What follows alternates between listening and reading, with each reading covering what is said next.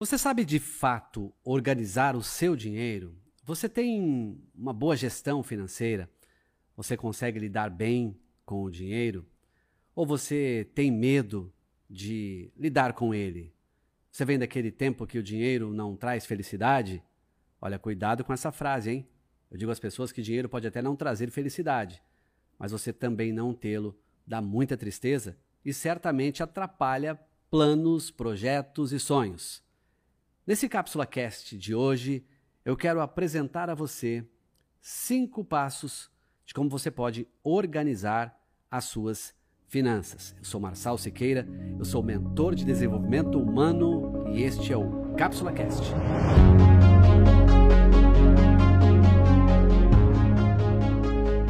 Sejam todos bem-vindos ao Cápsula Cast. Esse é um tema que eu sou apaixonado por ensinar.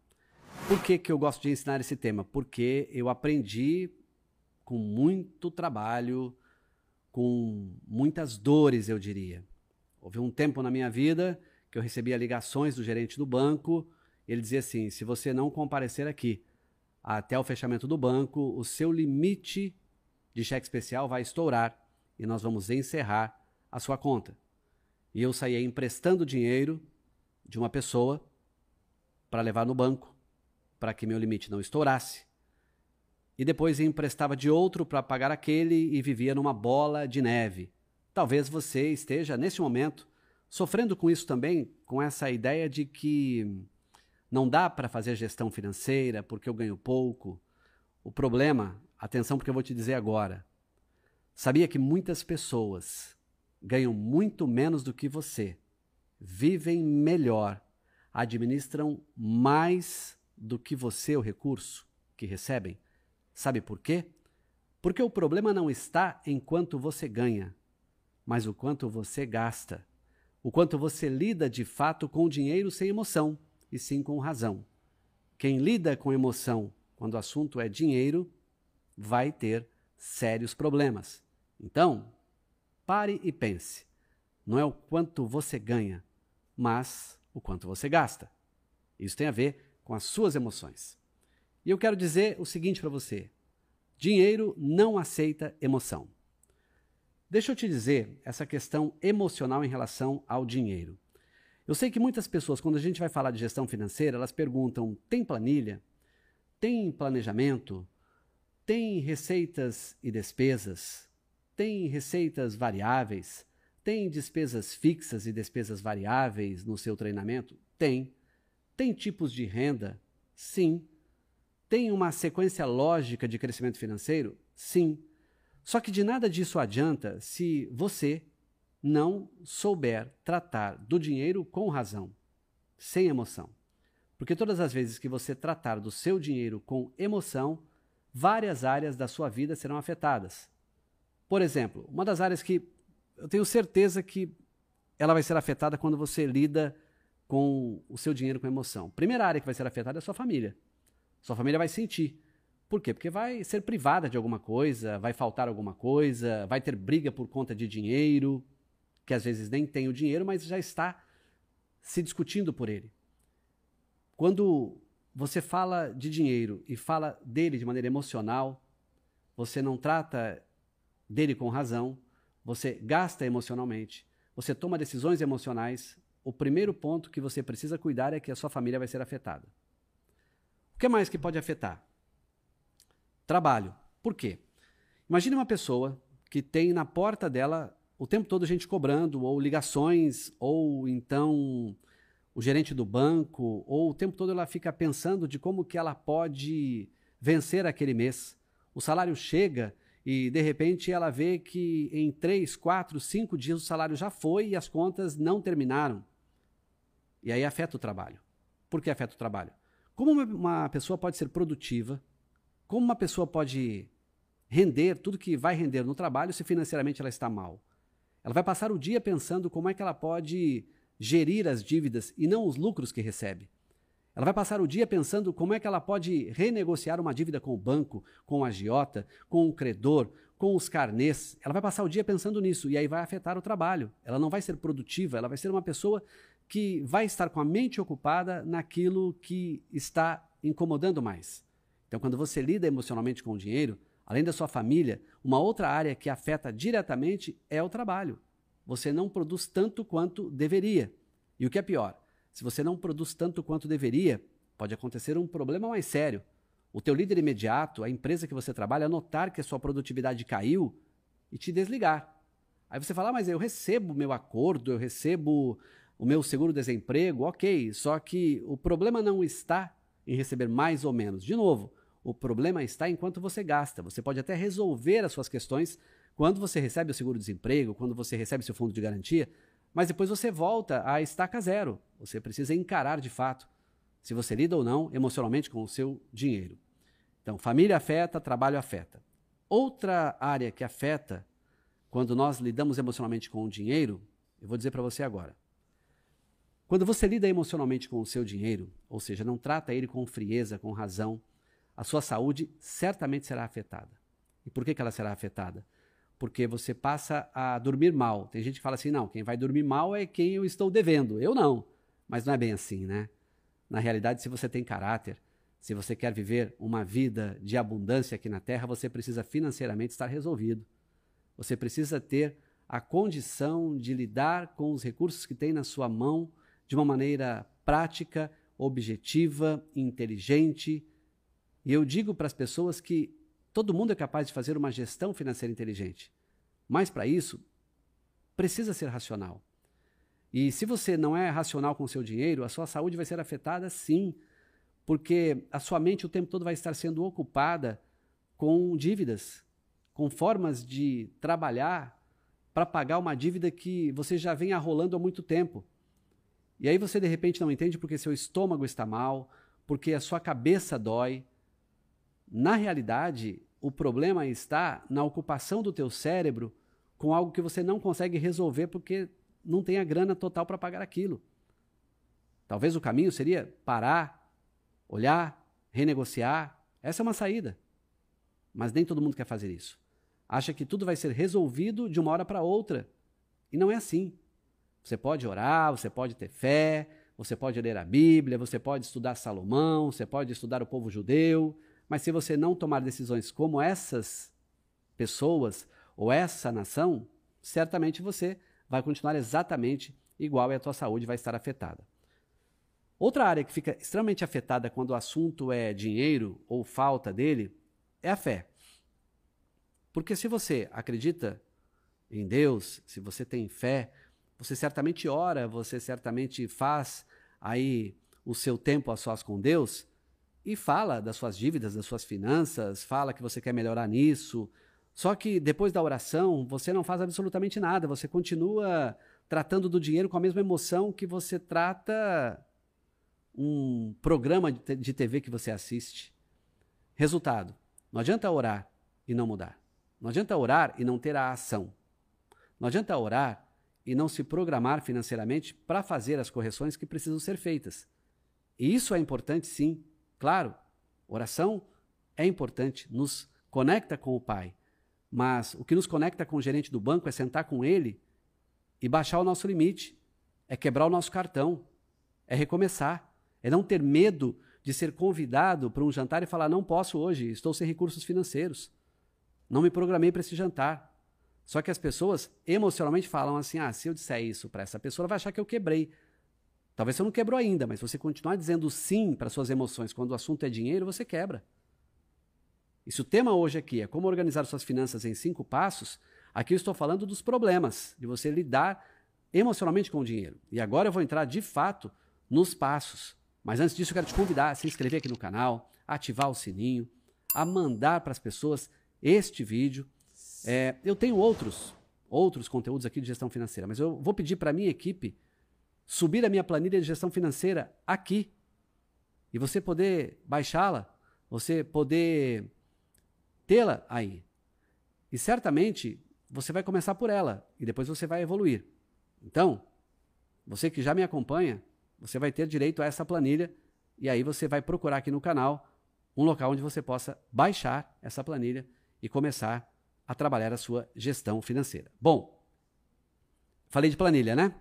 Primeiro passo, então, é começar pela planilha. Se eu quero fazer uma gestão financeira da minha vida, eu preciso ter uma planilha de gestão financeira.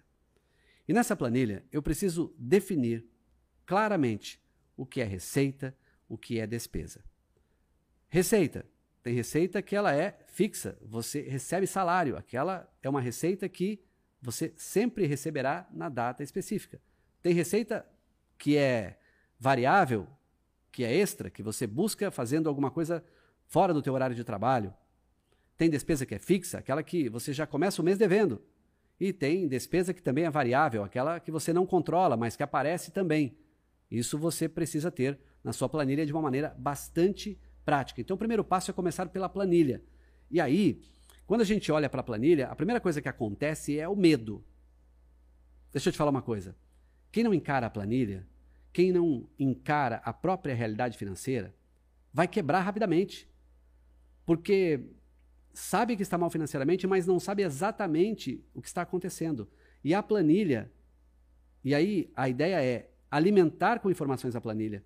Mas eu não ando com a planilha aqui na minha mão, porque ela está no meu computador em casa, não tem problema. Anota no seu bloco de notas, na sua cadernetinha, na sua agenda, os gastos do dia, as entradas, enfim.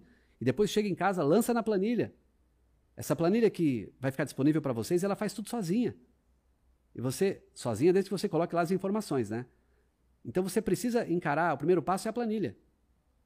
E o que acontece nessa hora? A gente descobre que o dinheiro está indo para alguns lugares que não deveriam ir, que não deveria ir.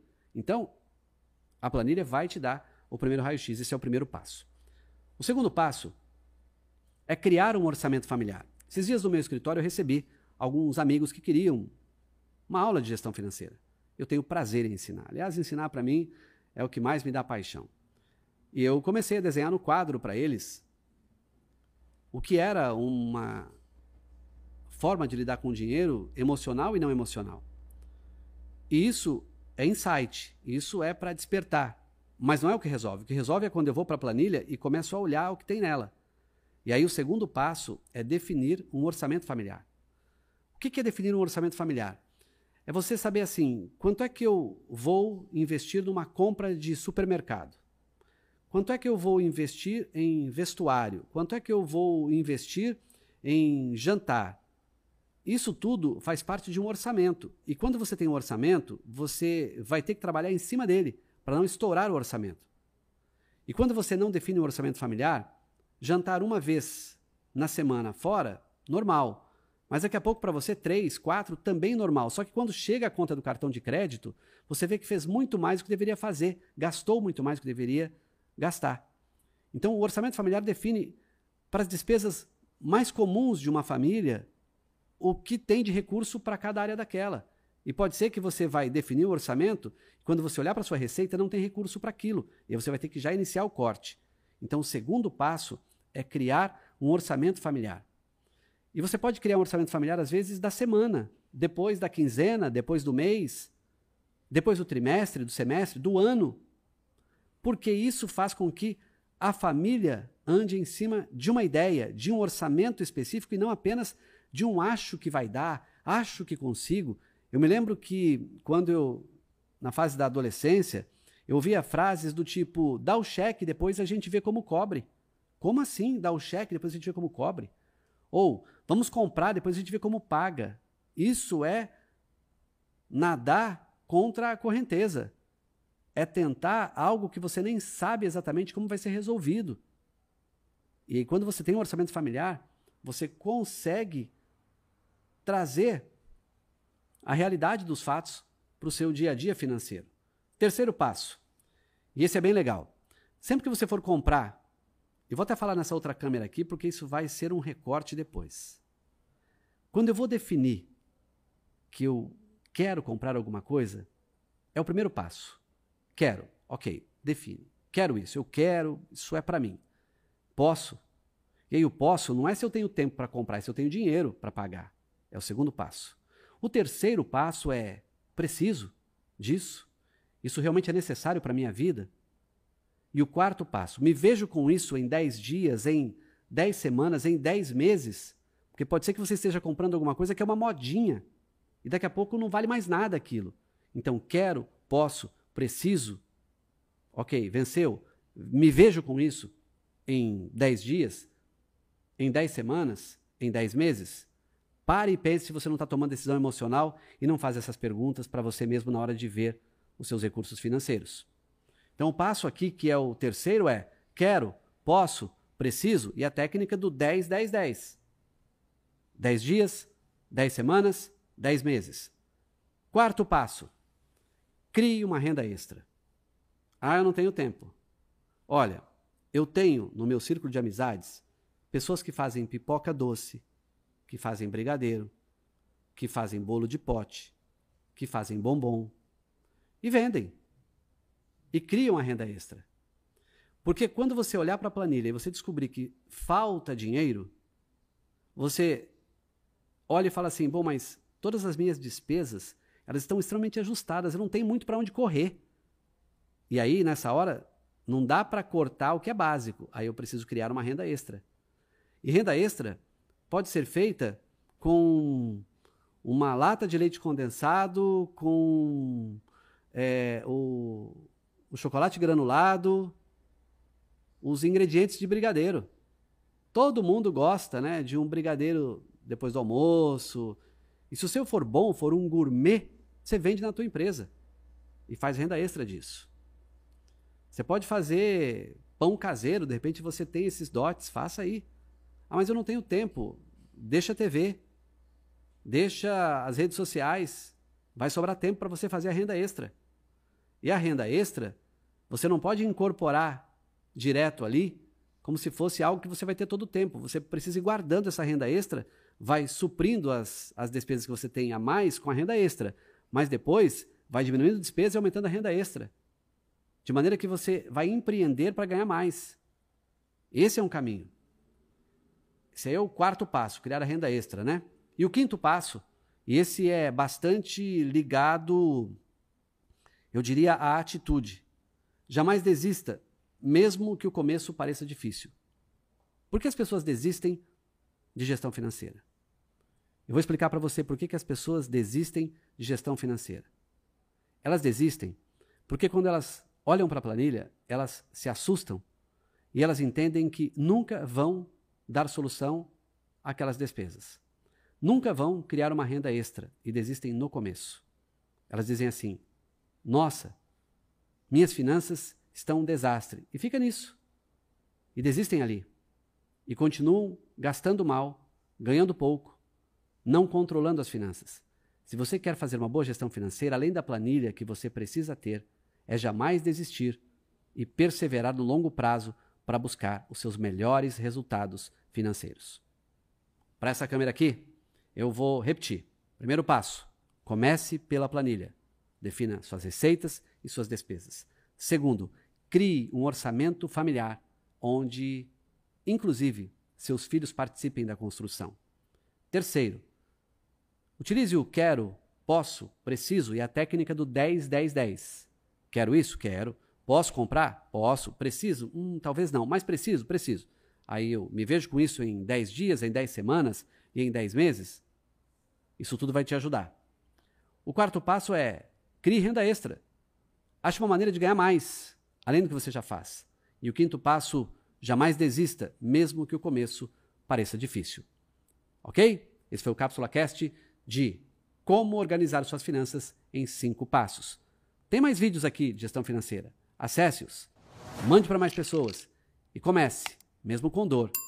Porque se você perseverar no longo prazo com o remédio certo, a dor diminui.